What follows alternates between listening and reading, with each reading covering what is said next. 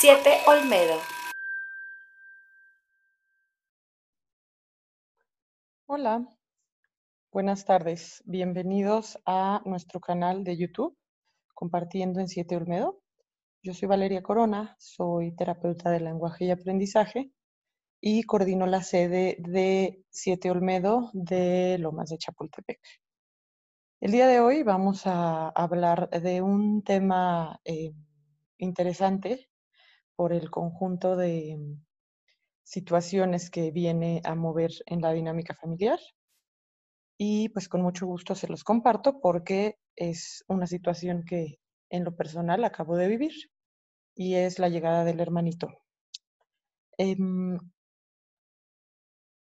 quisiera empezar por, el, por mencionar un poquito cómo, cómo se recibe la noticia de un hermanito Em, en el caso de un hermano mayor. En mi caso es mi hija, Leonora, de cinco años. Em, si tomamos en cuenta el tiempo que esta situación del hermano nuevo, eh, desde cuándo empezó a presentarse y a ser como algo real en su vida, pues es, es impresionante pensar que si mi hija tiene cinco años y yo empecé a intentar tener un nuevo bebé hace tres años, pues digamos que esta realidad eh, y este proceso lleva mucho tiempo sucediendo en su vida. Eh, porque, pues, en el caso de, nuestro bebé, tuvimos dos pérdidas gestacionales anteriores y, bueno, en, mi, en mi familia optamos por compartirle a mi hija lo que estaba sucediendo y darle un lugar a esos seres en nuestro sistema familiar. Entonces, bueno, desde ese momento, y si lo piensas de esa forma, pues te llama la atención que, mm, que es algo que lleva presentándose en la vida de mi hija y de muchos niños en otras familias mucho tiempo. Después de esto, quisiera comenzar a a, platicar un poquito qué pasa, ¿no? Cuando, cuando tú empiezas a, plantearle al hermano mayor que va a llegar un hermano a, su vida. Y, bueno, esto es interesante porque pues de momento, de momento es algo que les llama la atención, algo que desean, algo que están esperando, ¿no? Con, con ansias. Y en el caso de las pérdidas, bueno, pues es, es como, bueno, ¿y por qué no sucedió? Y, y, esta expectativa, pues se viene un poco abajo, ¿no? Entonces, eh, si, si, nos ponemos a pensar que, que los niños tienen eh, pues un manejo de la expectativa interesante porque apenas lo están empezando a, a entender y a comprender que no siempre las cosas van a suceder como ellos lo esperan, pues digamos que, viene, haciendo, viene siendo un reto para ellos. ¿no? Ahora, mm, en el caso de, nuestra hija, eh, fue, fue interesante y muy bonito ver cómo ella procesaba las emociones de una forma eficiente ¿no? y, y, con una ligereza que ojalá pudiéramos tener los adultos. ¿no? Este, y bueno, finalmente llegó el, momento en el que pues tuvimos un tercer embarazo y eh, fuimos un poquito más este, cautelosos al momento de manejar con ella la información. Em, y, bueno, le damos la noticia y entonces eh, lo que manejábamos con ella era que eh, los hermanos anteriores pues no habían estado listos para nacer y por eso no habían no se había podido terminar el embarazo y no habían llegado a nuestras vidas, ¿no? Entonces, cuando se le da la noticia de que, bueno, pues todo va bien y, es probable, ¿no? Que este hermanito sí llegue a nuestra familia, porque también como que empiezan a entender que puede ser que ese, que ese hermano no llegue, ¿no? Por la situación que se vivió con, con anterioridad. Bueno, pues finalmente em, llega el momento de que ya va bastante avanzado el embarazo y pues parece ser que es una realidad que sí se va a materializar. Y bueno, pues es, interesante cómo desde que se nota el embarazo a nivel físico en mamá, los niños, en mi caso, empiezan a mm, a solicitar, ¿no? De más actividades que requieren eh, un esfuerzo físico importante. No sé si los niños detecten que mamá va a dejar de estar disponible, ¿no? Como en esta parte de contacto físico, de juego, de cargarlos, de brincar con ellos, de correr con ellos, de explorar, trepar, caminar y andar en bicicleta y tener este tipo de actividades. Y entonces, pues lo empiezan a, a demandar más y no se puede, no se puede hacer. Entonces hay que buscar la forma de mm, poder eh, intercambiar estas actividades por otras, porque evidentemente es importante este tipo de juego y este tipo de contacto para ellos. Em, se sabe eh, a ciencia cierta que por medio de este tipo de juego físico los niños descargan energía y también descargan eh, estas emociones un poquito que traen atoradas, ¿no? Contra, contra, contra mamá no, no contra mamá, pero sí luego este tipo como de sentimientos que no se saben cómo expresar, entre tristeza, enojo, no me estás dando lo que yo necesito. Entonces, bueno, hay que, hay que buscar eh, la forma de desahogar también como estas, estas emociones. Y bueno, en el caso de, nosotras pudimos mm, encontrar algunas actividades que, que, eran interesantes, ¿no? Como jugar pelea de almohadas, ¿no? Sin mucha este, adrenalina de por medio, o, rasgar papel periódico, o lanzar la pelota, o luego le permitía hacer cosas que, normalmente este, no hacemos, ¿no? Interesante ir a un parque, ¿no? Y tirarnos en las hojas de, los árboles y así eh, sacar esta, esta energía. Entonces, bueno, pues esa es una estrategia interesante desde el momento del el embarazo y, en el momento en que nuestros hijos empiezan a pedir un poco más de actividad física. Entonces, bueno.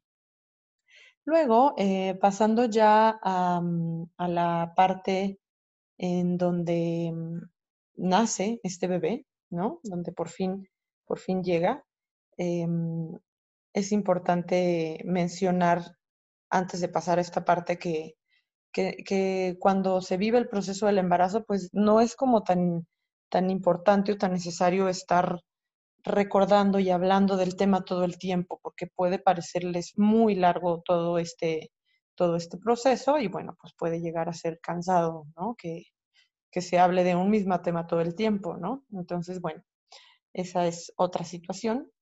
Finalmente, ya hablando de Mm, las emociones que, suceden y que ellos experimentan cuando, cuando nace un, hermano, podemos darnos cuenta que se traducen en, cosas raras, como en, actitudes que, que, no entiendes y que si te pones como un poquito a reflexionar, dices, ah, claro, porque luego no es tan obvio em, que uno pensaría que se van a empezar a comportar como bebés, ¿no? O que van a decirte de manera clara y concisa que se sienten angustiados o preocupados porque va a llegar un individuo nuevo a la familia, sino como que eh, de repente puede haber situaciones como regresiones en el, en el control de esfínteres o situaciones en la parte de la comida, que coman más, que coman menos.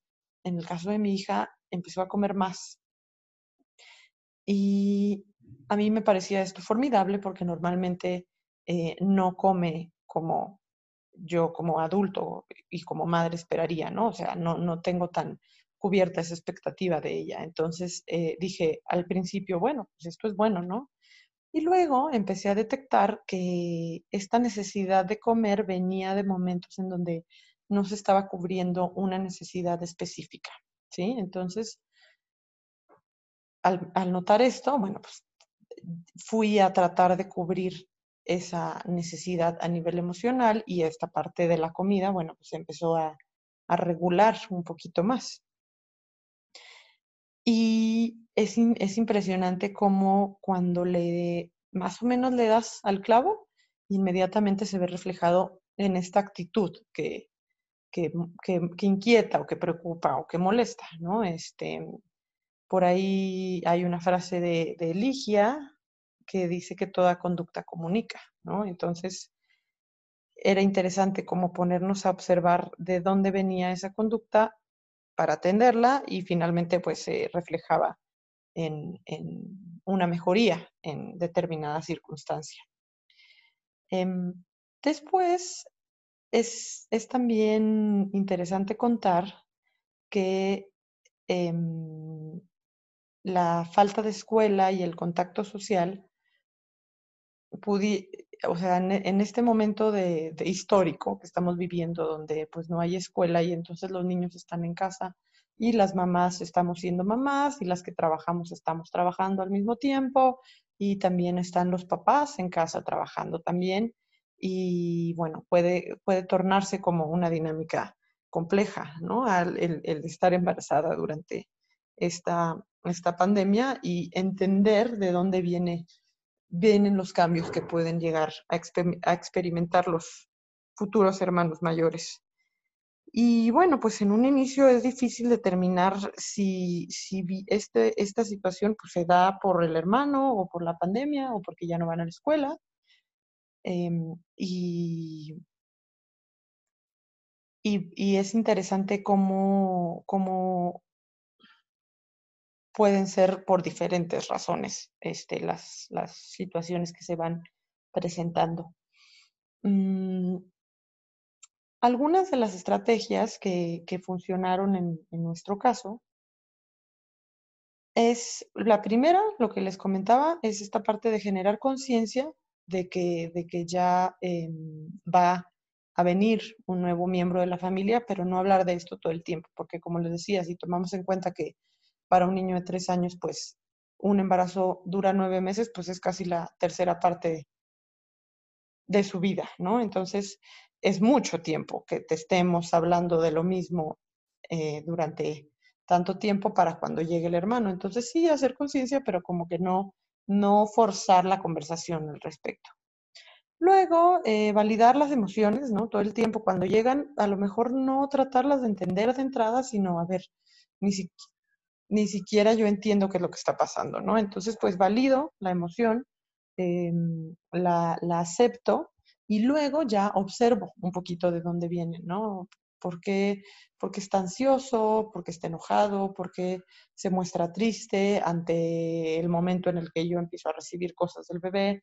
Em, y, y, de qué manera lo puedo resolver, ¿no? En este caso a nosotros nos fue muy útil asignar actividades de hermana mayor, ¿no? Y cosas que solo ella, con la edad que tiene y con sus habilidades, puede hacer, ¿no? Y, es importante mencionar que, bueno, esto solo lo haces tú, porque tú ya eres una, una, una niña grande que, que, sabes cocinar, que sabes utilizar la vajilla, que sabes lavar los platos y no se te van a romper, ¿no? Y entonces de esta forma pues estamos empoderando un poquito esas habilidades y reforzando y, dando una felicitación por lo que sí se tiene. Si nos enfocamos en lo que no se tiene y en la falta de autorregulación y en los berrinches, bueno, pues podemos, podemos ver que va a ser un poquito más complicado em, generar una dinámica un poquito más normal durante, durante todo este proceso. Después, mm, generar eh, una, una experiencia, ah, bueno, esto, esto ya lo dijimos, generar experiencias de hermano mayor.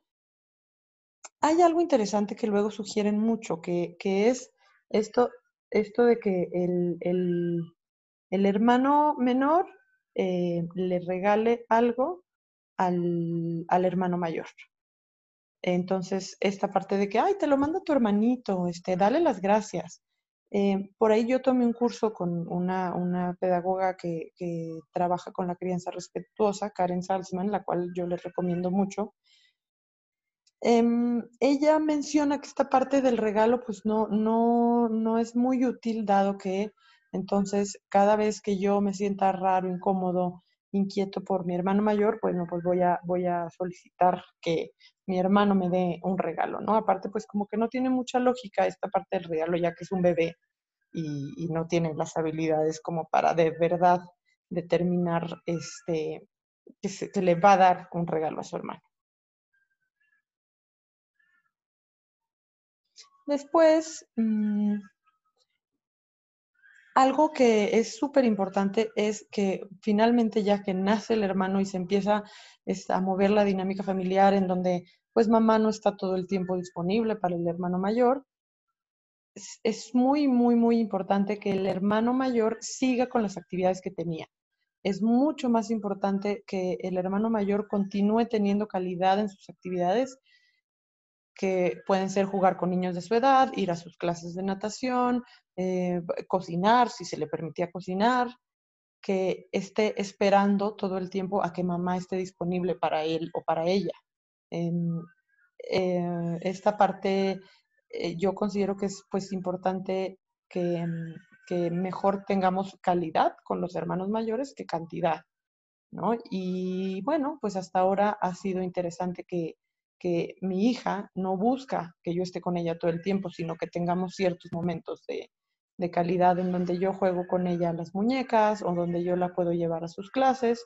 Y, bueno, esto hasta ahorita ha sido algo que, que ha funcionado de manera positiva y que lo hemos visto reflejado en su estabilidad emocional y en la forma en que ella está poniendo, está pudiendo procesar sus emociones de, una mejor manera.